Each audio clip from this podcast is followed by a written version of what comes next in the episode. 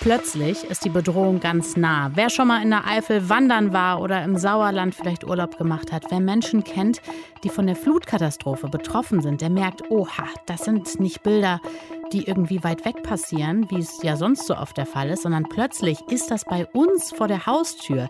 Ist das der Anreiz, endlich was zu tun gegen den Klimawandel? Das klären wir jetzt. Deutschlandfunk Nova. Kurz und heute mit Jenny Gärtner.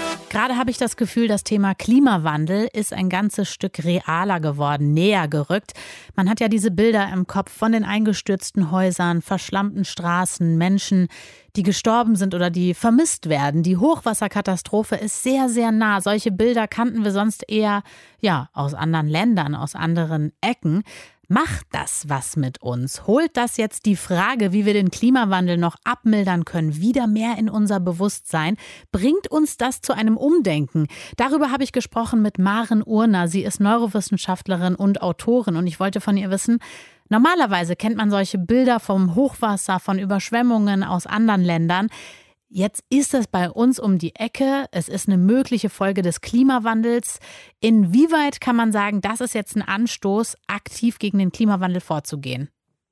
Ja, es ist ein super Anstoß, weil tatsächlich unser Gehirn hauptsächlich auf Gefahren oder Veränderungen reagiert, wenn drei Bedingungen erfüllt sind. Und genau das haben wir jetzt gerade in den letzten Tagen erlebt und erleben wir weiterhin. Und zwar ist das eine, dass es eben zeitlich nah ist. Das haben wir gemerkt, dass mhm. es räumlich nah ist das, was ja häufig sonst gefehlt hat. Und dass es eben sozial, nenne ich das, nah ist. Also sprich Menschen betrifft, die uns wichtig sind oder vielleicht sogar uns selbst, unsere Familie, unsere Freunde, Menschen, die wir kennen. Und wenn diese drei Sachen erfüllt sind, dann gehen wir sozusagen in so einen Aktivitätsmodus über und merken, okay, jetzt müssen wir wirklich etwas tun, das betrifft auch mich. Das heißt, wir funktionieren als Menschen wirklich so, die Bedrohung muss erstmal ganz klar vor unseren Augen sein und dann handeln wir. Und davor handeln wir nicht. Ja und nein. Also ähm, das ist sozusagen dann die ja, Bedingung, dann passiert es auf jeden Fall, was aber nicht heißt, dass es ohne diese drei Bedingungen gar nicht passieren kann. Mhm.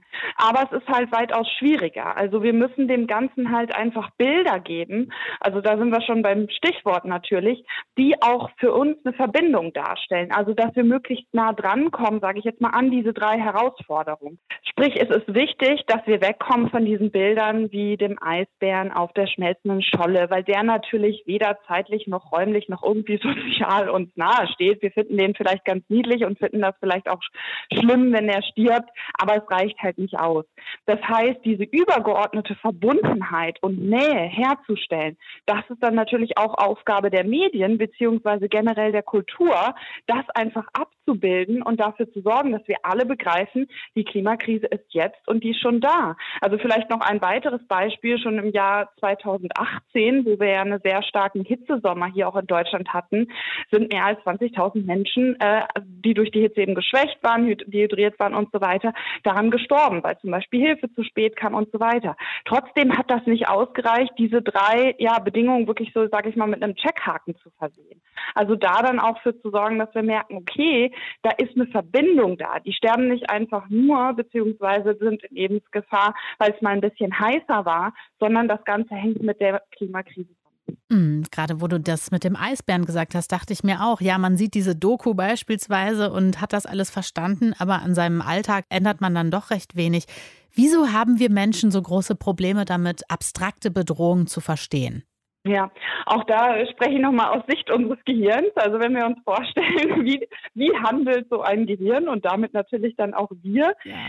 Das sieht natürlich erstmal die akute Gefahr als wichtiger. Also sprich, wenn wir da wieder zurück zum, zur Steinzeit gehen, und ich spreche auch immer liebevoll von unserem Steinzeithirn, naja, wenn dann Säbelzahntiger und Mammut vor der Höhle standen, dann war das natürlich weitaus bedeutender als vielleicht in zwei Jahren irgendeine Gefahr. Oder eine Gefahr, die irgendwie mir jemand versucht zu beschreiben und zu erklären, oder so wie wir es dann heute eben häufig aus den Medien über Intermediäre und über dritte, vierte, fünfte erfahren. Das heißt, das ist erstmal natürlich ein ganz wichtiger Überlebensmechanismus, weil wenn wir die abstrakten Gefahren höher gewichten würden als die konkreten, naja, dann würden wir halt nicht überleben. Das heißt, die Herausforderung, gerade bei so einer komplexen Thematik wie der Klimakrise, und wir haben es ja bei Corona gesehen, beziehungsweise sehen es immer noch, dass das ja genauso kompliziert ist, da die Folgen aber weitaus geringer sind, wenn wir das vergleichen mit dem, was noch auf uns zukommen wird, was äh, die klimatischen Veränderungen bedeuten. Aber da haben wir eben auch schon gesehen, wir müssen das Ganze irgendwie nahbar machen und da vielleicht vorstellbar machen. Also im Englischen, die Vorstellung ist ja Imagination, da steckt ja Image, das Bild schon drin.